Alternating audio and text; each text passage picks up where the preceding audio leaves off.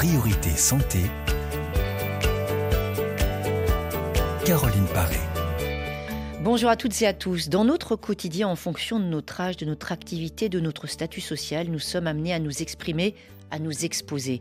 Dès l'entrée à l'école, cette expérience va se révéler complexe, voire même douloureuse pour certains d'entre nous. Et parmi ces timides, cette peur des autres va prendre de plus en plus de place jusqu'à modeler les comportements, rester en retrait, s'isoler, renoncer à certains projets pour précisément ne pas s'exposer au jugement et à leurs yeux risquer l'échec ou une mise en danger. Liens d'amitié, rencontres amoureuses, projets professionnels, les étapes deviennent épreuves à un tel point que parfois les stratégies d'évitement se généralisent. Aujourd'hui, nous vous proposons donc dans Priorité Santé de comprendre cette anxiété sociale. Comment se manifeste-t-elle? Quel rôle peut jouer l'éducation dans cette tendance à la dévalorisation? Certaines thérapies, certains accompagnements ou conseils peuvent-ils améliorer le quotidien de ces anxieux? Comment l'entourage peut-il aussi aider? Vos questions, vos témoignages sur la page Facebook de l'émission et à notre numéro 33 1 84 22 75 75 timidité, phobie sociale qui évolue avec l'époque, avec la technologie, les mécanismes de ces peurs sociales et les moyens de s'en libérer que l'on retrouve dans un ouvrage écrit par trois psychiatres et réédité dans une version réactualisée. C'est la nouvelle Peur des autres, publiée chez Odile Jacob. L'un de ces trois auteurs est avec nous dans les studios de RFI, professeur Antoine Pellissolo, bonjour. Bonjour. Vous êtes donc chef de service de psychiatrie à l'hôpital Henri Mondor de Créteil. Vous enseignez à l'université Paris-Est Créteil, version 2023 co-signée avec Christophe André et Patrick Légeron surmonter sa peur des autres. On va donner la parole en deuxième partie d'émission à Ibrahim Aïdara, qui est psychologue au cabinet de psychologie Psy2A à Bamako au Mali. Et puis en fin d'émission, on va évoquer un rendez-vous scientifique pour les chercheurs et praticiens d'Afrique francophone. Jusqu'au 10 février en Côte d'Ivoire, Abidjan accueille le congrès de l'Association africaine pour la recherche et le contrôle de la résistance aux antimicrobiens. Comme thème pour cette troisième édition, menace pandémique, résistance antimicrobienne. Comment l'Afrique se prépare On va joindre le professeur Abdoulaye euh, Jimde, chercheur, président de l'Association africaine pour la recherche et le contrôle de la résistance aux antimicrobiens. Priorité santé sur RFI. Alors je le disais, professeur Pellisso, c'est une nouvelle peur des autres après une première version de 1995, près de 25 ans écoulés depuis. Qu'est-ce qui a changé dans notre environnement, dans nos pratiques, nos usages, et qui a pu depuis modifier euh, la construction, l'élaboration de nos peurs? Beaucoup de choses euh, liées euh, évidemment au changement technologique. Hein, en premier lieu, on pense surtout aux réseaux sociaux, aux, smartphones et leurs différentes applications des écrans, euh, dans lesquels l'image est quand même une notion fondamentale. Euh, il y a des réseaux sociaux comme Facebook où, c'est, montrer son image est central, les, selfies, enfin, ces choses-là. Et puis, plus récemment, malheureusement avec euh, la pandémie notamment, les, problèmes de distance sociale imposée et les technologies de distanciel, comme on dit, ce qui veut bien dire, enfin, qui dit bien ce que ça veut dire. C'est-à-dire qu'on on est à distance euh, avec des intermédiaires qui ont pour certaines personnes euh, l'avantage d'être un peu protecteur sur le moment, mais malheureusement qui crée des relations artificielles. Et donc tout ça, ça bouleverse nos rapports sociaux, avec en plus malheureusement aussi ce qui est véhiculé sur, euh, par exemple, les réseaux sociaux pour les jeunes, des, rapports de tension, voire même de harcèlement, enfin toutes ces composantes-là qui, qui, ont modifié beaucoup de choses. Et puis je dirais un dernier point, c'est la euh, une accentuation de la mondialisation avec des échanges et une communication qui est devenue omniprésente évidemment à l'échelle quasiment euh, de la planète. Alors, technologie qui a modifié le lien social, on l'a compris, professeur Pellissolo, mais si ça change en partie la donne, l'essentiel reste là. La peur du regard extérieur, elle existe depuis toujours et elle peut se manifester avec quels signes, quels symptômes caractéristiques Parce que c'est pas évident de savoir qu'on a un problème. Par contre, il peut y avoir des, petites lumières comme ça qui s'allument et qui nous disent là vraiment, il va falloir faire quelque chose. Alors, ce qu'on appelle vraiment au sens large l'anxiété sociale, on pourrait dire aussi l'anxiété relationnelle, c'est évidemment beaucoup de formes différentes, mais toujours au, centre de cette, euh, de cette appréhension, il y a euh, ce que l'on va ce que l'on craint de montrer aux autres. Donc c'est une anxiété en fait d'évaluation, de jugement négatif. Et donc euh, je pense qu'on peut se dire que dès, que euh, la relation aux autres, qu'elle soit avec une seule personne ou avec un groupe, parfois euh, une assemblée, parce que c'est souvent ça le plus difficile, chaque fois qu'on a des, des, angoisses par rapport à cette situation, et chaque fois qu'on se pose des questions sur la manière d'échapper à cette situation que l'on a par ailleurs envie, parce qu'évidemment, tout ça, ça va à l'encontre du souhait de la personne et de ses besoins. Chaque fois qu'on est handicapé, donc on est entravé dans cette démarche à cause d'une appréhension, alors qui est souvent euh, qu'est-ce qu'on va penser de moi? Est-ce que je vais être capable de? C'est des petites questions qu'on peut tous se poser, qui n'ont rien d'anormal au départ, mais quand elles deviennent un petit peu omniprésentes, obsédantes, voire même handicapantes parce que ça bloque, euh, soit avant, soit pendant, soit même après, avec des espèces de ruminations, euh, on, peut, on peut considérer qu'il y a quelque chose un petit peu à réfléchir, à travailler. Alors il y a une question de définition aussi, parce que quand on a euh, présenté aux auditeurs le thème de l'émission, il y a Jamal qui suit Priorité Santé au Cameroun qui a demandé Comment soigner l'agoraphobie?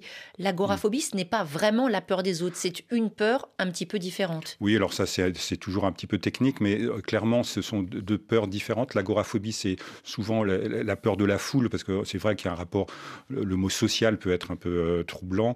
Euh, les gens qui sont agoraphobes ont peur, en général, dans les, dans les grandes surfaces, dans les endroits très fréquentés, ou alors à l'extérieur, quand il n'y a personne, ça peut paraître bizarre, c'est une, petite, un petit paradoxe, mais toujours à cause de, de l'espace, on va dire l'espace qui manque quand on est dans la foule, on risque d'étouffer, c'est le sentiment, et pas du tout par le regard de l'autre. Ce qu'on appelle anxiété sociale, qui est vraiment une anxiété relationnelle, c'est euh, face aux autres euh, qui me regardent, avec lesquels j'échange, avec lesquels je parle en général, ou en tout cas je dois me produire.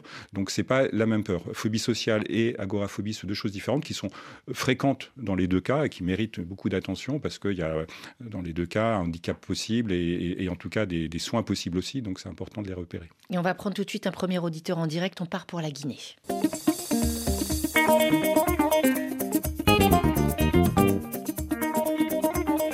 RFI à Conakry, 89.9 FM. Ibrahim, bonjour. Oui, bonjour, madame. Alors, Ibrahim, vous définissez comme timide. Euh, cette timidité, elle se manifeste comment? Depuis, depuis à bas âge, j'ai grandi avec, euh, au fil du temps, en fait qui s'empurer. Et puis depuis trois ans là, je me sens tellement timide que moi-même je n'arrive pas à m'expliquer et même à me sentir dans ma peau. Ça veut dire que vous modifiez certains projets, Ibrahim? Euh, Par exemple, vous annulez certaines sorties à cause de cette timidité? Exactement. La dernière fois même, je sortais avec un ami là qui était trop accro à, moi.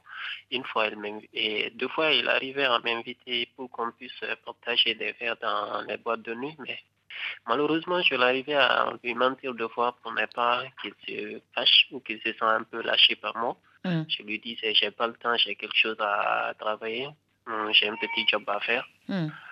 Mais malheureusement, pour ne pas qu'il puisse se sentir euh, un peu ignoré par moi, mais jusqu'à présent, je n'arrive pas vraiment à être avec euh, mes proches. Vous vous, vous sentez isolé, Ibrahim? Exactement, très isolé. Même euh, chez moi, là où je suis actuel, j'arrive juste à saluer les, les voisins. Hmm. Juste la salutation qui est entre nous, fait, dans le quartier, il euh, n'y a aucun pote. Hmm. exactement, je n'ai qu'un seul ami qui me fréquente, euh, qui me fréquente pas trop souvent. Hmm. Ça, ça, concerne même les amis. Et quand vous vous retrouvez seul, excusez-moi Ibrahim, vous regrettez votre comportement quand vous avez annulé la soirée sous un faux prétexte. Hein, on l'a compris. Finalement, c'est pas parce que vous êtes fatigué ou occupé, c'est parce que vous avez peur d'y aller. Euh, on, le dit ouvertement. Il n'y a pas de honte à ça, avoir peur d'y aller. Mais vous regrettez après coup? Oui, oui, oui. Je regrette un peu. Hein. Hum. Et votre entourage y réagit comment? Quand il vous voit euh, ben, replié à la maison alors que finalement vous êtes quelqu'un d'assez populaire, vous avez des invitations, vous avez des amis, vous avez des, des gens autour de vous. Comment ça réagit à la maison? Juste deux fois ça, juste deux fois avec la famille, on me dit, toi, tu viens là, tu parles pas, tu restes cool dans ton coin, c'est pas joli comme ça. Hmm. Comme je les fréquente peu souvent, actuellement, comme il y a la distance qui s'impose, et puis on ne vit pas dans un même lit. Hmm. Et même mes soeurs, mes frères, hmm. tout le monde me reproche. On vous dit, faut pas rester tout seul comme ça. Et, et, vous avez des questions précises à poser à notre invité, au professeur Antoine Pellissolo qui vous écoute. Allez-y, Ibrahim. Oui, au fait, euh, j'aimerais comprendre pourquoi. J'aimerais toujours être seul et puis isolé en, en dehors. euh, pourquoi? Et qu'est-ce qu'il faut pour... Hmm. Quel conseil me donneras-tu pour, pour, que je puisse me solidariser avec les autres? Oui. Professeur Antoine Pellissolo, on entend Ibrahim qui regrette d'être seul parce qu'il peut y avoir des tempéraments solitaires. C'est pas son cas. Lui, il a envie d'y aller et puis bah, il arrive même à inventer des histoires pour ne pas se mettre en danger. Qu'est-ce que vous pouvez lui dire? Oui, il y a vraiment ces deux choses.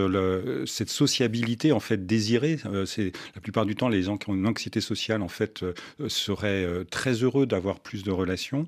et en, plus, comme vous l'avez dit, le vivent dans une forme de honte et de, tabou. Et, ça se rajoute parce qu'évidemment, on ne parle pas aux autres et puis on leur dit pas pourquoi on ne parle pas aux autres et on se sent coupable, etc. Donc, moi, je dirais que la première chose à faire pour essayer d'avancer un peu dans la cette compréhension, c'est de se demander concrètement de quoi on a peur. Euh, dans une situation d'échange avec des, des personnes bon, qu'on ne connaît pas toujours, par exemple dans une soirée, c'est vrai, il y a des personnes nouvelles, qu'est-ce qu'on pourrait risquer de montrer, par exemple, aux autres qu'on ne voudrait pas montrer? Ça, ça permet de, de déconstruire un peu les choses et puis d'y répondre autrement en se disant, mais peut-être que j'ai peur de ne pas être à la hauteur, de ne pas être euh, assez, euh, je sais pas, de ne pas avoir les mêmes connaissances que les autres, de ne pas être aussi aisé que les autres dans la discussion. Mais la deuxième question, c'est et alors, qu'est-ce que ça peut faire de grave et est-ce que ça mérite de se priver? Donc évidemment, ça ne suffit pas à, tout changer, mais c'est vraiment de manière très concrète de s'interroger sur les raisons, les raisons, je dirais, sur les mécanismes de ce blocage, euh, d'aller un petit peu plus loin que je ne peux pas, c'est-à-dire je ne peux pas, mais pourquoi, qu'est-ce qui pourrait se passer? Et en gros, euh, est-ce que je peux m'autoriser euh, par exemple, à, montrer des choses qui sont moi-même? Alors très souvent, évidemment, ce qu'il y a derrière, c'est une mauvaise image de soi. Donc il faudrait savoir pourquoi Ibrahim a peur de, se montrer aux autres, qu'est-ce qu'il pourrait vouloir cacher aux autres, non pas pour évidemment aller contre ça et se dévoiler complètement, mais pour relativiser en général mmh. cette image souvent négative qu'on a de soi-même sur des aspects qui peuvent être psychologiques, qui peuvent être physiques, hein, qui peuvent être, je vous dis, de toutes ces, compétences qu'on a peur de, de ne pas avoir. Pour vraiment relativiser et puis ensuite passer à l'action, parce que tout ça euh, change en, se confrontant aux situations et en faisant des tests. En fait, on se dit, bah, bon, j'ai un peu peur, mais je vais, je vais me tester et puis je vais voir ce qui va se passer. Écoutez davantage vos envies, euh, Ibrahim, que vos craintes. On vous souhaite une excellente journée. Merci beaucoup pour votre appel. On retrouve maintenant Bénédicta à Dakar. Bénédicta, bonjour. Bonjour. Alors, vous avez 20 ans, Bénédicta. On a des auditeurs jeunes aujourd'hui, ça fait plaisir. Vous êtes sujette au trac. Dans quelles circonstances? Bon, j'ai extrêmement peur de parler en public. Oui. Ça crée un malaise physique? Bon, oui. Il y a un cœur qui bat vite et je bégaye. Vous avez, du... Beaucoup de monde. vous avez du mal à vous exprimer. Est-ce que c'est plus simple euh, quand vous vous exprimez devant des personnes familières, en famille, avec des proches? Oui, c'est plus facile. En fait, ça veut dire la peur des inconnus? Oui, c'est ça. Même avec euh, mes camarades de classe, il y a beaucoup de monde dans la classe, je ne peux pas parler. Pourtant, je les connais. On fait les cours chaque jour. Donc, avec beaucoup de monde, y compris des gens que vous connaissez un petit peu, mais c'est difficile. Si par exemple vous êtes dans la rue, ça se passe comment quand personne ne vous connaît? Est-ce que c'est plus simple? Pour, que je puisse parler bien, même simplement, est-ce que des fois ça vous freine de sortir de chez vous ou finalement vous sortez sans problème? Je sors sans problème. Vous sortez sans problème. Est-ce que vous avez le sentiment, Bénédicta, que cette peur des autres pourrait freiner certains de vos projets? Oui. Par exemple Bon, parce que j'ai l'ambition euh, d'avoir une, une, marque de cosmétiques. Donc, une en quelque sorte. Donc, je dois être une meneuse Hum. Alors, je, vais, je, vais, je vais expliquer parce que on a un petit peu du mal à comprendre. Euh, vous avez en projet de, monter une, petite entreprise. On a entendu bien le mot cosmétique, donc d'être entrepreneur. Pour ça, vous avez besoin, ben, forcément, euh, de motivation, d'expression, de dynamisme. Et c'est ça, ça, vous fait peur en quelque sorte que euh, pour lancer votre projet, vous ayez des, des problèmes. Vous avez besoin donc d'être à l'aise avec les autres, c'est ça Oui, c'est ça. C'est ça. Alors, qu'est-ce que vous pouvez dire, professeur Pellissolo Parce qu'on voit là aussi quelqu'un qui est partagé entre son retrait et sa volonté. Elle est prisonnière, en fait, de cette peur des autres. Tout à fait. Alors déjà, euh, bravo, parce qu'on ne l'a pas dit aussi pour Ibrahim, mais ne, ne serait-ce que prendre la parole avec vous, ici avec nous, c'est quand même sûrement un effort et c'est, euh, il faut vraiment vous féliciter et vous remercier parce que c'est utile à, tous les autres qui vous écoutent. Vraiment, euh, la, peur de parler en public, que ça soit une dizaine de personnes, mais évidemment beaucoup plus. Je crois que vous parliez des études. Parfois, en effet, dans les, dans les amphithéâtres, il y a 500 personnes et donc c'est forcément, il faut se dire déjà que c'est normal d'avoir peur dans ces cas-là, que tout le monde, enfin je connais personne qui la première fois en tout cas, sera complètement tranquille. Donc euh, c'est souvent des étapes à franchir, mais euh, en se demandant toujours à chaque fois, et, ça euh, je vais me répéter souvent, je l'ai déjà dit, c'est qu'est-ce qui pourrait vous arriver? En tout cas, qu'est-ce qui pourrait vous arriver de grave si dans une réunion, je sais pas, d'une dizaine de personnes, même avec un petit peu d'enjeu, parce que je comprends dans le travail, évidemment, il y a des gens qui vont, qui vont, qui vont se poser des questions sur est-ce que c'est intéressant ou pas, ce que vous présentez, mais ce qui compte, c'est vraiment ce que vous allez présenter, ce que vous allez avoir comme, euh, comme compétence, comme euh, qualité personnelle, et pas du tout, je dirais, euh, la situation elle-même. Si jamais elle se passe un peu moins bien, c'est pas très grave. Donc, vraiment, vous posez la question de est-ce que je suis prête? Est-ce que j'ai le contenu? Vous avez envie de faire, de faire cette création? J'imagine que vous avez des connaissances, vous avez des compétences, et c'est ça qu'il faut mettre en avant, et pas, je pense, la forme, c'est-à-dire juste l'image que vous pensez donner ou que vous voulez donner, euh, ne pas s'arrêter à l'image, mais s'arrêter vraiment sur le fond. Professeur Pellissolo, est-ce que par exemple en prenant la parole, euh, dire à son auditoire, reconnaître non pas euh, sa faiblesse, mais une forme de vulnérabilité, dire je suis très impressionné de, parler devant vous, mais je me lance, c'est quelque chose qui peut aider. Oui, absolument. Ça, c'est toujours une façon de, désamorcer un petit peu la peur. Quand on, quand on dit qu'on est un peu stressé, bah forcément, on se pose moins de questions. Euh, ce qu'il y a toujours derrière l'anxiété, nous, on appelle de performance, c'est-à-dire devoir faire quelque chose d'un petit peu difficile. Parler en public, c'est difficile, je vous, le disais. Euh, il y a toujours cette incertitude. Est-ce que je suis capable de Est-ce que je vais être capable? C'est pour ça que c'est toujours difficile la première fois. Et, en plus, il y a l'incertitude de ce que va penser l'autre. Et quand il y a beaucoup de monde, forcément, on peut se dire, il y a 20 personnes qui vont me juger, c'est 20 fois euh, plus difficile que la qu'une seule. Parce que Bénédicte a dit, ça l'a fait bégayer. On a Awa de Guinée qui dit que quand elle parle en public, elle a la voix qui tremble, ça devient chevrotant. Alors effectivement, tout à l'heure vous disiez, me poser la question, euh, qu'est-ce qui risque de m'arriver? Ben, Tout simplement, euh, faire une mauvaise prestation, avoir la voix qui part un peu comme ça, bégayer, que le message passe mal, ça peut être une vraie peur. Euh, évidemment, mais c'est ce que j'ai appelé la forme. Hein. Contre-performer, en fait. Oui, mais euh, tout dépend de ce qu'on attend. Euh, si, vous, si vous êtes professionnel de radio, comme vous l'êtes, et que, effectivement, vous avez du mal à vous exprimer, on va dire, bah, c'est un peu compliqué dans votre travail. Mm. Si vous êtes là juste pour transmettre un message mm. professionnel sur, là, les cosmétiques, sur ce que vous allez proposer, vos compétences, c'est votre, ce métier-là. Mm. Donc, que vous ayez des signes d'émotivité, euh, l'émotivité. Encore une fois, c'est humain, mm. tout le monde l'a, donc tout le monde peut comprendre euh, que ça soit euh, qu'on voit les tremblements, le rougissement, la sensation un peu de fébrilité. à partir du moment où on fait passer le message, mm. c'est ça qu'on va retenir. Il y aura peut-être 10% de personnes qui vont vous dire bah tiens, c'est bizarre, pourquoi il a l'air anxieux ou stressé. Et puis les autres vont trouver ça normal, voire même vont pas le voir. C'est toujours assez troublant de, voir à quel point on est focalisé sur mm. soi-même en étant convaincu que c'est une catastrophe, alors que les autres, ils sont là pour vous écouter, pas pour vous juger. Mm. Et très souvent, le fait rien que de se dire qu'on n'est pas le centre du monde, euh, ça peut paraître paradoxal parce que la plupart des anxieux se sentent pas le centre du monde. Ils, ne se sentent pas en tout cas supérieurs aux autres. Ils voudraient juste être un petit peu au même niveau que les autres. Mais par contre, euh, ils font comme si. Ils font comme si euh, toutes les personnes qu'elles rencontrent ou dans une, dans une assemblée, tout de suite vont faire, vont régler leur attention sur cette personne-là.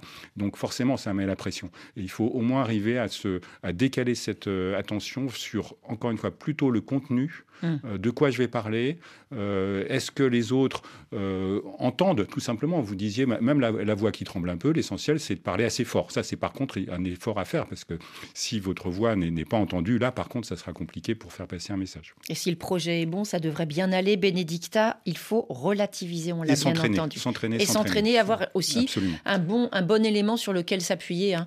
je dis juste aux auditeurs, j'improvise pas, tout est écrit. Hein. Il n'y a pas de recette derrière, il y a un petit peu de travail. Professeur Pellissolo, cette phobie sociale, est-ce qu'elle peut s'associer à d'autres troubles? Finalement, on va consulter un psy pour ces troubles, et puis en grattant, en défrichant, on voit que derrière, il y a la phobie sociale. C'est vrai. Alors souvent, euh, les, les, conséquences de la phobie sociale, quand elle est vraiment très, très envahissante, c'est souvent la dépression qui peut survenir dans à peu près un cas sur deux. Alors évidemment, pas toute la vie, c'est des épisodes de dépression, mais qui sont parfois déclenchés par l'espèce de fatigue, d'usure au quotidien à cause de ces angoisses. Et puis malheureusement, il y a aussi un autre euh, risque, c'est d'utiliser des produits pour essayer d'aller mieux, pour mmh. essayer de se tranquilliser, se désinhiber. Euh, on voit beaucoup de personnes qui essayent d'utiliser l'alcool dans ces cas-là pour euh, faciliter les rapports sociaux. Alors ça peut paraître un peu banal comme ça, beaucoup de gens le font, mais quand ça va trop loin, parce que c'est à chaque fois des quantités trop importantes, malheureusement, on tombe dans un deuxième problème supplémentaire qui sera la dépendance euh, à l'alcool comme avec des médicaments aussi. Euh, les anxiolytiques sont parfois utilisés comme ça. On voit aussi des personnes qui utilisent le cannabis pour essayer de se tranquilliser. Donc ça crée un deuxième problème. Et quand il y a ces problèmes-là, et que parfois on consulte pour ça, euh, vraiment l'intérêt dans ces cas-là, c'est de remonter à la source et effectivement euh, d'identifier ce problème d'anxiété sociale, parce que quand on arrive à le résoudre et on a vraiment des moyens pour bien le soigner, évidemment les conséquences seront aussi plus faciles à soigner. Professeur Pellissolo, on va poursuivre notre échange. D'autres questions à suivre après Lila Ike avec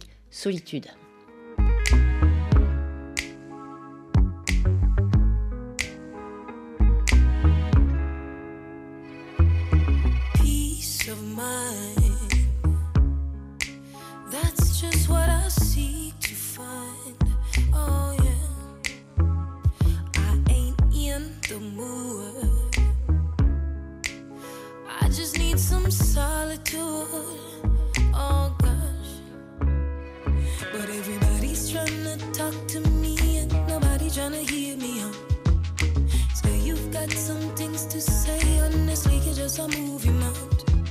The things you say, it makes no sense. I know.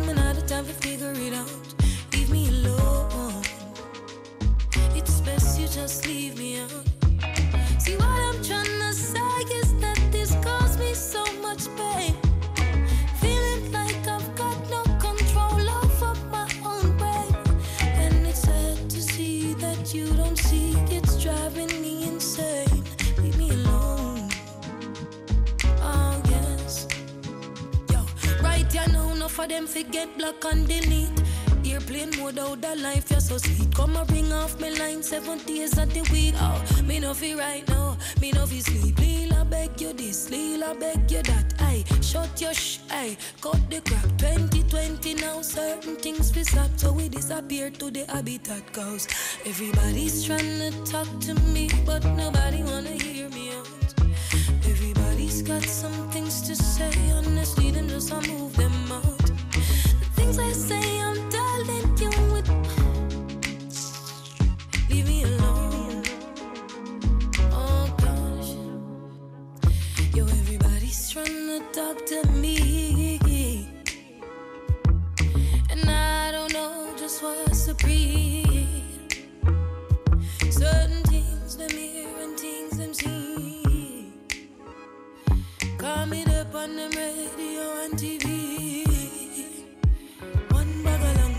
Priorité santé sur RFI, on parle de l'anxiété sociale, toujours en parcourant La nouvelle peur des autres, publiée chez Odile Jacob, en compagnie de l'un de ces trois auteurs qui est avec nous, professeur Antoine Pellissolo, psychiatre chef de service à l'hôpital Henri Mondor de Créteil peur évitement qui peut passer inaperçu dans certaines cultures pour certains groupes de population. Il y a même des études hein, là-dessus, professeur Pellissolo. Oui, parce que évidemment, tout dépend de l'organisation de la société et il y a des sociétés dans lesquelles il y a des, rapports sociaux très structurés, dans lesquels les personnes se sentent euh, d'un statut euh, euh, inférieur, entre guillemets, aux autres. Et ça, ça renvoie sûrement à des choses très profondes dans notre, dans notre humanité. mais évidemment, il y a un âge, par exemple, au-delà duquel chez les adultes où on est censé être tous à peu près du même niveau et d'égalité et, il faut essayer de dépasser cette, euh, cette limite qui serait liée à un statut euh, entre les individus entre eux pour que ce respect existe, mais il ne soit pas complètement bloquant non plus. On va avoir d'autres témoignages à présent. On rejoint la Centrafrique.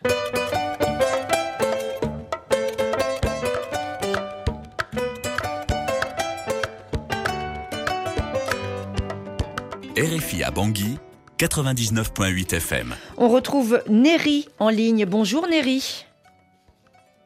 Oui, bonjour Madame Caroline. Alors, vous êtes étudiant et, longtemps un Néri parler en public, ça a été pour vous une vraie épreuve. Expliquez-nous, s'il vous plaît, ce qui se passait, parce que c'est le passé, ce qui se passait exactement quand vous parliez devant une assemblée. Bon, mon histoire par rapport à la peur de parler en public euh, commence depuis l'école primaire jusqu'à l'université. Je ne parlais pas en classe quand, quand un prof m'interrogeait euh, sur un sujet. Même si je connaissais la réponse, je ne donne pas, je dis que je, ne connaissais pas. Mais d'abord, avant d'arriver à voir que cette peur, euh, je faisais des exercices seul. Quand j'étais dans la chambre, je parlais à seul sur un sujet. Ça veut dire vous entraîniez en quelque sorte à euh, dépasser votre peur, c'est ça? Quand vous sentiez que vous pouviez être en difficulté, il y avait un entraînement maison. Oui, seul dans la chambre. Ensuite, je télécharge les, les vidéos sur Internet, euh, comment parler en public sans vaincre les peurs. Mhm. Et vous en aviez parlé de cette peur à vos camarades? Non, je ne parlais pas avec mes camarades. Vous avez vu les vidéos, vous avez fait les exercices, ça a eu quel résultat sur vous? Est-ce que ça vous a changé? Oui, ça m'a finalement changé parce que euh, j'arrive déjà à vaincre la peur. Je parle maintenant en public euh, sans avoir peur des gens qui m'entourent. Mais comment vous avez pris conscience en fait que non seulement euh, ce problème il pouvait être réglé, mais en plus que vous pouviez aller comme ça sur Internet trouver des ressources? Comment vous avez eu cette idée? Bon, tout d'abord, quand, quand, on m'interrogeait en salle, les gens se moquaient de moi. Hmm. C'était un professeur qui m'appelait en secret pour me dire voilà, fais ceci, fais cela. Il faut euh, d'abord euh, télécharger les vidéos sur Internet, regarder les vidéos et ne pas avoir peur de personne. Ça veut dire qu'il y a des gens quand même autour de vous qui vous ont donné des conseils, Néry Oui, seul le professeur, c'était en première année. Donc il y a eu un prof qui a été une personne ressource qui vous a dit Néry, tu as des compétences, il faut pas les laisser cacher, il faut que tu oses t'exprimer. C'est ça ce qu'il vous a dit? Oui, pendant un exposé. Pendant un exposé. Eh ben, dis donc, c'est un sacré exemple que vous donnez à toutes celles et ceux qui ont du mal à prendre la parole en public, particulièrement aux étudiants comme vous. Euh, par exemple, vous nous avez expliqué en préparant l'émission qu'il y avait une technique très simple. Euh, quand vous euh, prenez la parole en public, vous fixez un point. Expliquez-nous en quoi ça consiste. Oui, c'était avant. Avant de regarder la vidéo, je fixais seulement les gens que je connaissais. Mhm. Et ça vous aidait? Je faisais comme si les autres n'existaient oui, je faisais comme si les autres n'existaient pas à côté d'eux. C'est seulement mes amis que je je les fixe. Là, on voit vraiment, professeur Pellissolo, avec Neri, on pourrait parler de la méthode Neri. Il a identifié le problème. Il y a un prof qui lui a donné un conseil et il s'est entraîné. Il a vraiment été extrêmement courageux et sérieux. Tout à fait, bravo. Alors vraiment, le, parcours, c'est euh, d'une part, on le disait tout à l'heure, de s'entraîner pour que les choses deviennent plus naturelles. C'est pas naturel de parler devant 50 personnes pour la plupart d'entre nous. On n'est pas né comme ça. Alors pour certains, c'est facile, mais euh, pour d'autres, quand on n'a pas été notamment entraîné à l'école, et par exemple en France, c'est clair que pendant longtemps, en tout cas, on n'incitait pas les enfants à parler, euh, en tout cas spontanément, facilement. Donc il y a un entraînement et puis ensuite euh, un petit travail dans la tête qui est de se dire bon, je ne peux pas savoir ce que vont penser tout de suite les 20 ou 30 personnes qui sont devant moi. Je fais comme si c'était pas important euh, en tout cas que c'était pas mon résultat immédiat, et je vais plutôt m'appuyer sur les personnes que je connais parce qu'elles sont un peu plutôt sympas. Donc je, crois que ce que disait Néry, c'est je vais regarder mes copains, et dans ce cas-là, euh, ça va me, distraire de cette euh, interrogation permanente qui est toujours qu'est-ce qu'on va penser de moi? Et cette pensée qu'est-ce qu'on va penser de moi, c'est vraiment quelque chose qui peut devenir envahissant et vous empêcher en fait de vous concentrer sur l'essentiel. Donc faut la mettre de côté. C'est ce que sûrement c'est fait petit à petit grâce au travail de de, Néry. Et c'est vraiment par ce biais-là euh, que euh, nous on appelle ça de la désensibilisation. Vous savez, c'est un peu comme les allergies. Au début, euh, il y a une réaction forte face à quelque chose. Là, c'est le, regard des autres. Et puis petit à petit, on le met de côté. Et, c'est pas du tout qu'on l'oublie, parce qu'on sait bien qu'il y a des gens en face et on sait bien que bon, on sera pas forcément au top à chaque fois. Mais en fait, on admet qu'il y a de l'incertitude, qu'il y aura peut-être une partie des gens qui vont être un peu dubitatifs, qui vont pas forcément adhérer à ce que vous allez faire mais euh, on relativise les conséquences que ça peut avoir. Avec un, dernier témoignage maintenant. En tout cas, on remercie, hein, bien sûr, grand merci à Néry et bravo pour tout ce cheminement. Un dernier témoignage euh, de la volonté euh, de vaincre sa peur des autres. Odom, bonjour. Bonjour Caroline. Alors, vous êtes à Dakar.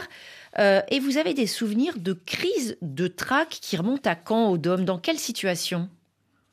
Alors, c'était il y a il y a quand même 30 ans déjà. Aujourd'hui, je vais en avoir bientôt 43. Donc, j'étais au lycée. J'avais, je devais avoir entre 10 et 12 ans. Hmm.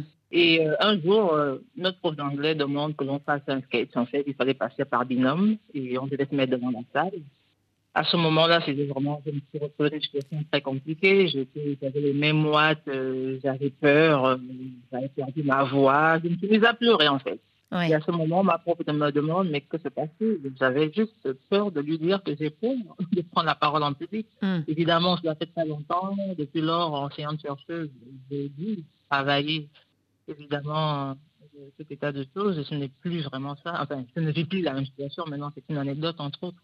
C'est une anecdote parce que vous avez dépassé ça. D'ailleurs, votre activité professionnelle vous y a contrainte en quelque sorte. Alors, je ne sais pas si c'est parce que vous avez fait ce métier que vous avez oublié ou traité cette peur ou à l'inverse, euh, bien parce que la peur était partie que vous avez pu faire ce métier. Peut-être que vous pouvez nous expliquer. En tout cas, aujourd'hui, vous prenez la parole en public. Est-ce que vous vous êtes fait aider pour cela?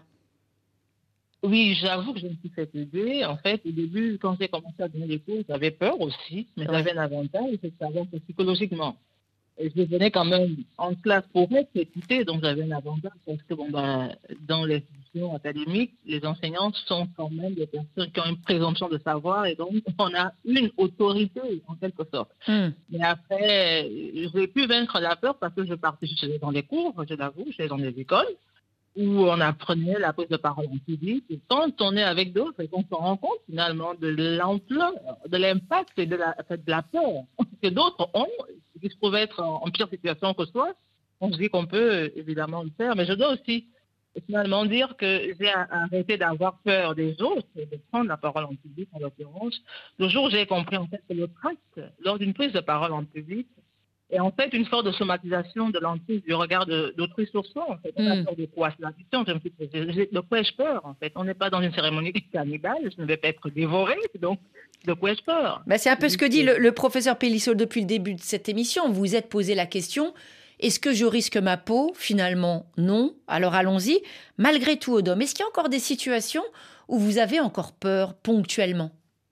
Alors, euh, je pense qu'on a toujours peur d'une façon ou d'une autre. La question, ce serait de savoir, lorsque je ne suis pas dans un espace académique, comment vaincre ma peur face à un public, euh, on va dire éclectique, euh, je veux dire, comme au de l'université, comment gérer la peur, le trac face à un public inconnu? Voilà. Mais là, là c'est plus de la gestion du trac à la limite ponctuelle, mais c'est pas quelque chose de profond qui vous handicape. Non, j'avoue que non, je n'ai plus cette peur hum. Euh, hum. paralysante. Hum. Euh, quand, on, soigne comme Odom l'a fait en quelque sorte, cette peur des autres professeurs Pellissolo et qu'on ressent un trac, bah, comme quand on va rencontrer quelqu'un pour la première fois, il peut y avoir un événement. Finalement, ce trac, est-ce qu'il n'est pas tout à fait normal et finalement peut-être même assez sain? Oui, euh, il y a toujours la, vieille citation de, Sarah Bernard qui disait que le, trac, ça, ça, viendra avec le talent, euh, quand elle répondait à une actrice qui lui disait ne, pas être, euh, une jeune actrice, ne, pas avoir le trac. C'est humain. Alors, mais, mais pour autant, parfois, c'est quand même douloureux. Donc, les moyens dont on a parlé, je crois qu'ils sont toujours valables. C'est toujours, en gros, essayer de dérouler l'espèce de scénario qu'on a dans la tête, l'anticipation qui vous fait dire j'ai peur, j'ai peur que ça se passe mal. Et et en gros, il faut quasiment admettre l'idée que ça peut mal se passer, que vous pouvez avoir une défaillance, parce que c'est ça qu'on craint, d'avoir le trou de mémoire, de, bafouiller, d'avoir euh, une difficulté avec une question, parce que souvent il y a cette, peur-là de répondre à des questions un peu improvisées comme ça, et se dire, bon, ça peut m'arriver. Et si ça m'arrive, eh ben, tant pis. On, hmm. va faire, on va faire avec et euh, on va compter sur le fait que 90% euh, des personnes qui sont présentes probablement euh, ne vont pas tout de suite aller me jeter des tomates ou m'insulter. Enfin, c'est pas ça qui va arriver. Ce qui va arriver, c'est que il y aura un petit malaise et qu'on va pouvoir passer à autre chose. Donc vraiment d'anticiper les choses comme si finalement, comme vous l'avez dit, on risque pas sa peau et surtout que le regard de l'autre ne doit pas avoir cette influence sur les choix que vous faites. Ce que vous dites, ça résonne beaucoup, mais ça résonne aussi par rapport à toutes les réactions très hostiles que peuvent avoir une petite phrase. Vous dites finalement, bah, c'est pas si grave le regard des autres. Or, on est aujourd'hui, tout à l'heure on parlait au début de l'émission des réseaux sociaux, dans un monde où on réagit avec des choses parfois absolument ignobles, extrêmement violentes, disproportionnées. Donc on peut aussi entendre que certaines personnes aient peur, craignent finalement d'être salis sur la place publique pour un petit dérapage de pas grand-chose finalement. Alors c'est ça malheureusement qui, qui, a, qui, a, qui, a été entraîné par le, euh, cette diffusion de, de, moyens de communication euh, avec surtout l'anonymat qu'il y a derrière, parce que malheureusement c'est ça qui, qui aggrave le, le phénomène. Mais euh, c'est vraiment statistiquement, dans la réalité, je, je, dis à chaque fois 90%, c'est un peu comme ça rapidement, mais 90% des gens sont plutôt bienveillants mmh. ou en tout cas sans malveillance. Et il ne faut pas se laisser complètement enfermer dans les petits pourcentages. alors c'est pas du tout pour les négliger. Il y a, je sais qu'il y a des personnes qui ont été traumatisées, euh, qui ont des souvenirs parfois à l'école de, de c'est vrai, d'humiliation mmh. parfois mmh. très violente, mais qui restent cantonnées et qui, encore une fois, avec même euh, même avec ça, il faut prendre de la distance, se dire bon, ça s'est passé une fois, c'est pas pour autant que ça va revenir et je dois pas me laisser enfermer là-dedans. Et, et, compter vraiment encore une fois sur les autres qui sont euh, beaucoup plus neutres ou soutenants. Et quand même, le message là, c'est un intérêt de le dire aussi. Et on voulait réécrire aussi ce livre maintenant parce que euh, le message, ça s'adresse aussi à tout le monde. Un peu plus de bienveillance dans les rapports mmh. sociaux, ça peut pas faire de mal et mmh. ça fera du bien à tout le monde. Merci en tout cas Odom pour son témoignage. On part maintenant pour le Mali.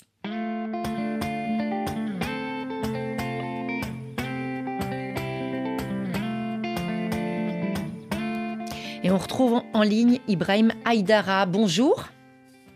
Oui, bonjour. Vous êtes psychologue, promoteur du cabinet psychologie Psy2A à Bamako. Alors on parle de cette aide hein, qu'on peut parfois chercher quand on a peur des autres, du mal à s'exprimer, une tendance à s'isoler. Est-ce que les patients qui vous consultent à Bamako, Ibrahim Haïdara, euh, expriment ce type de ressenti de malaise? Oui, d'abord, euh, bonjour au professeur Antoine Pellissolo. Euh, oui, effectivement, au sein du cabinet, les gens expriment ce type de malaise. Euh, nous recevons des patients, que ce soit des hommes ou des femmes, qui manifestent différentes angoisses et qui n'arrivent vraiment pas à comprendre ou à surmonter ces moments d'angoisse.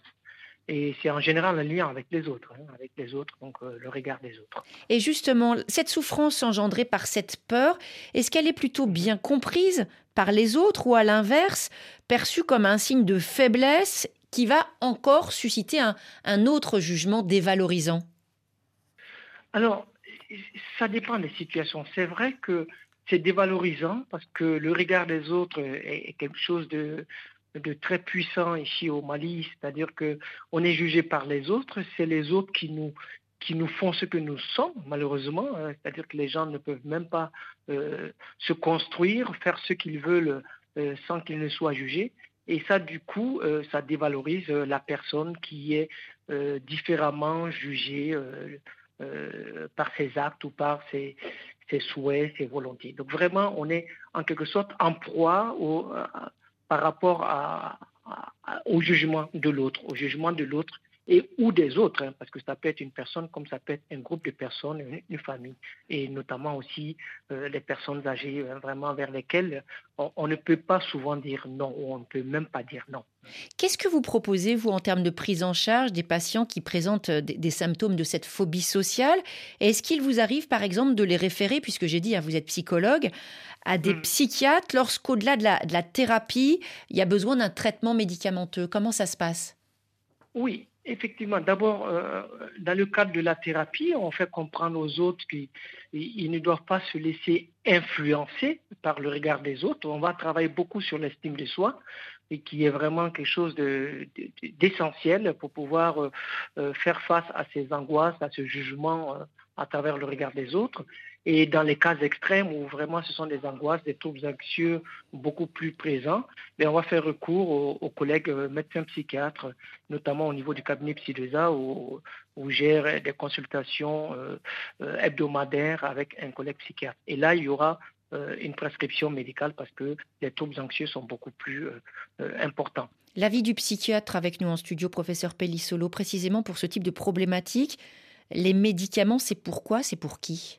Alors c'est vraiment comme euh, le, disait euh, ma collègue euh, complémentaire de, de, la psychothérapie. il ne faut pas faire l'un sans l'autre. ce sont avant tout des traitements de la famille des antidépresseurs, de certains antidépresseurs, donc qui ont un effet, on va dire, sur les émotions en général et donc sur les émotions anxieuses. En plus sur la dépression quand il y a une dépression, parce que ça peut arriver, mais même sans dépression, ce sont des médicaments qui calment l'anxiété et qui apaise ces peurs.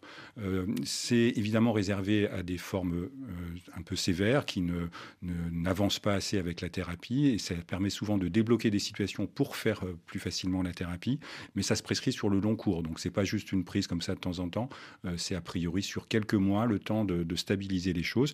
L'avantage c'est que ce sont des médicaments assez simples à prendre et sans danger. Et ce que vous disiez tout à l'heure, par contre, attention, quand on a le trac, on ne prend pas un médicament pour aller mieux, ça ne se passe pas du tout comme ça. Hein. Oui, tout ce qui est un peu automédication, mm. euh, qui, qui, en fait euh, sont des pièges parce que on a l'impression qu'on va être soulagé, mais malheureusement ça crée d'autres problématiques et ça ne soigne pas. Donc c'est plutôt les antidépresseurs avec une prescription, sous certaines conditions évidemment euh, médicales, et, et pas d'automédication. Et en conclusion, on vient vers vous, Ibrahim Aïdara. Euh, beaucoup d'auditeurs ont demandé des conseils pour eux-mêmes depuis le début de l'émission. Euh, vous, c'est plutôt aux autres hein, que vous souhaitez adresser des recommandations pour un peu plus de bienveillance. Oui. Il faut vraiment que les patients, voire les auditeurs qui, qui nous écoutent et qui peuvent se retrouver dans de telles situations aillent euh, rapidement voir un spécialiste parce que c'est vraiment pesant pour une personne qui n'arrive pas à vivre librement, euh, à avoir ses émotions, hein, qui sont les émotions positives ou négatives. Donc on recommande vivement aux gens d'aller voir des spécialistes, d'aller voir des psychologues, même s'il n'y en a pas beaucoup. Le peu qu'il y a au Mali, ils peuvent vraiment aider et au, besoin, voilà, on va travailler en collaboration, comme le disait le, professeur euh, Pellissolo, travaille avec les psychiatres. Donc c'est vraiment un travail pluridisciplinaire, psychologue, psychiatre, parce qu'on se rend compte qu'il y a d'autres pathologies derrière, il y a d'autres problématiques qui sont là, qui font que les personnes n'arrivent pas à surmonter ces, peurs qui, les envahissent au quotidien. C'est vraiment très très pénible et les gens n'ont pas à se gêner ou à avoir honte d'aller voir un psychologue parce que culturellement, ce n'est pas c'est pas courant d'aller voir un psychologue pour de telles problématiques ou pathologies. Et on le dit souvent dans cette émission, hein, c'est vrai que l'écoute d'un professionnel, c'est quelque chose de, très important. Sinon, dans l'entourage, trouver cette personne ressource fiable, neutre, digne de confiance, qui pourra justement écouter, aiguiller. Merci beaucoup Ibrahim Aïdara. Très bonne journée à, Bamako. Professeur Pellissolo, on arrive au terme de notre échange. Tout à l'heure, vous avez distingué agoraphobie euh, de cette phobie sociale. Il y a un mot qu'on entend beaucoup, notamment en France, notamment en Occident, c'est la phobie scolaire. Est-ce que vous pouvez nous expliquer la différence avec la phobie sociale? La, phobie scolaire, c'est vraiment la, difficulté à aller à l'école pour les jeunes, euh, enfants ou adolescents. Et elle peut s'expliquer euh, souvent par la, phobie sociale. Donc c'est euh, une des conséquences possibles de la phobie sociale, ça peut être la phobie scolaire. il y a d'autres causes de phobie scolaire, donc c'est pour ça qu'il faut faire un diagnostic qui peut être la peur de se séparer de ses parents, la peur de l'école elle-même, c'est-à-dire de, de la scolarité. Donc c'est plus compliqué que ça, mais c'est souvent associé. Souvent associé. Merci infiniment, professeur Pellissolo. Pour en savoir plus, je vous renvoie donc vers ce livre la nouvelle édition, La nouvelle peur des autres, publié chez Odile Jacob.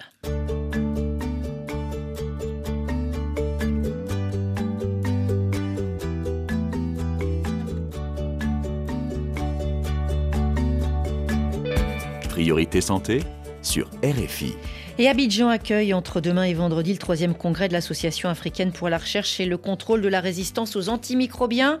Chercheurs, praticiens planchent cette année sur les menaces pandémiques et la résistance antimicrobienne. Question essentielle, hein. euh, se préparer, prévenir, riposter à ce risque à l'échelle du continent. En ligne avec nous, professeur Abdoulaye euh, Jimde. Bonjour. Bonjour. Alors, vous êtes chercheur, président de l'Association africaine pour la recherche et le contrôle de la résistance aux antimicrobiens. Euh, cette résistance au traitement contre les bactéries, les parasites, les agents pathogènes en général, c'est bien sûr un défi à l'échelle de la planète, un défi aussi particulier pour l'Afrique. Est-ce que pour vous, professeur Jim Day, euh, la prise de conscience est aujourd'hui à la hauteur de l'enjeu pour la santé mondiale? Ah, c'est effectivement ça le problème, euh, la prise de conscience euh, de, ce, phénomène euh, qui, tue silencieusement n'est pas du tout à hauteur de soin, ni ailleurs, ni en Afrique plus particulièrement, où l'accès aux antimicrobiens, aux antibiotiques est pratiquement libre, ce qui fait le lit du développement de la résistance des microbes aux médicaments que nous utilisons contre eux. C'est une réalité aussi pour votre domaine euh, de spécialité, euh, la lutte contre le paludisme, parce que là aussi, il a fallu renoncer à certaines molécules finalement qui n'étaient plus efficaces pour lutter contre le parasite. Oui, ceci a été le cas il y a une vingtaine d'années. Et euh, les changements euh, pour le traitement du paludisme vers les combinaisons thérapeutiques à base d'artémisinine euh, nous ont donné un répit, mais il commence à avoir des signes, des, signaux de, de, baisse de sensibilité à ce niveau également. mais c'est surtout prononcé au niveau des infections bactériennes ou les antibiotiques courants euh, ne, ne, fonctionne pas. Les travaux que, certains de nos euh, congressistes vont présenter vont montrer qu'il y a près de 90% de bactéries résistantes euh, aux antibiotiques courants. Et ça, c'est quand même un, phénomène très inquiétant pour la prise en charge des maladies infectieuses dans, nos pays africains. Et ça impose aux chercheurs de travailler sur d'autres thérapeutiques, chercher d'autres traitements. Oui, effectivement, il est urgent de, renforcer la recherche et le développement de nouveaux antibiotiques, euh, de nouveaux antimicrobiens. Euh, et euh, là aussi, c'est un autre cri de cœur. L'industrie pharmaceutique n'est pas suffisamment investie dans la recherche et le développement de nouveaux antibiotiques, alors que nous perdons à grande vitesse les antibiotiques les plus courants. Vous dites euh, des recherches, ça veut dire aussi s'intéresser à ce qui se passe euh, auprès des populations sur le terrain. Ça veut dire que vos recherches, par exemple, vous au niveau du Mali, vous les menez aussi bien en laboratoire que euh, dans les villages auprès des populations? Tout à fait. L'une des thématiques que nous, que nous proposons, c'est euh, de faire de la recherche, notamment au niveau de la, de la, pharmacopée et de la médecine traditionnelle, pour euh, essayer de voir si de ce côté on peut découvrir de nouveaux antibiotiques, de nouveaux antimicrobiens euh, pour faire face à, ce, à, cette pandémie négligée, ce que nous appelons une pandémie négligée, parce qu'on n'en parle pas. Alors vous disiez justement tout à l'heure que les moyens ne sont pas forcément à la hauteur de l'enjeu, un appel à l'industrie et à la recherche pharmaceutique. Vous l'expliquez comment Là, on arrive sur un terrain peut-être un petit peu plus politique. Est-ce que c'est parce que finalement les populations les plus vulnérables ne sont pas les plus riches, avec des pays qui peuvent acheter en quantité des médicaments, qu'il y a une forme, il faut le dire, et ce que dénonce un certain nombre, notamment d'ONG, euh, ben, d'inertie de la recherche privée euh, par rapport à la recherche de ces nouvelles molécules efficaces contre des maladies comme par exemple, on peut citer la, tuberculose multirésistante. Oui, effectivement, euh, euh, c'est les, ravages que pose euh, cette résistance sont le plus prononcées dans les pays qui ont le moins de moyens. Euh, et voilà, donc cela fait que euh, nous constatons en tout cas une, une, inertie de la, de la, recherche pour de nouveaux antibiotiques euh, de nouveaux antimicrobiens euh, pour, faire face à cette montée euh, de la résistance aux antimicrobiens qui, si on y prend garde, risque de nous, ramener à l'ère pré-antibiotique et, cela va être un recul considérable dans les gains sanitaires que l'humanité a fait. Merci infiniment, professeur Abdoulaye Jimde, hein, d'avoir répondu à nos questions. On rappelle donc ce troisième congrès, ça se tient à Abidjan jusqu'à vendredi. C'est moi qui vous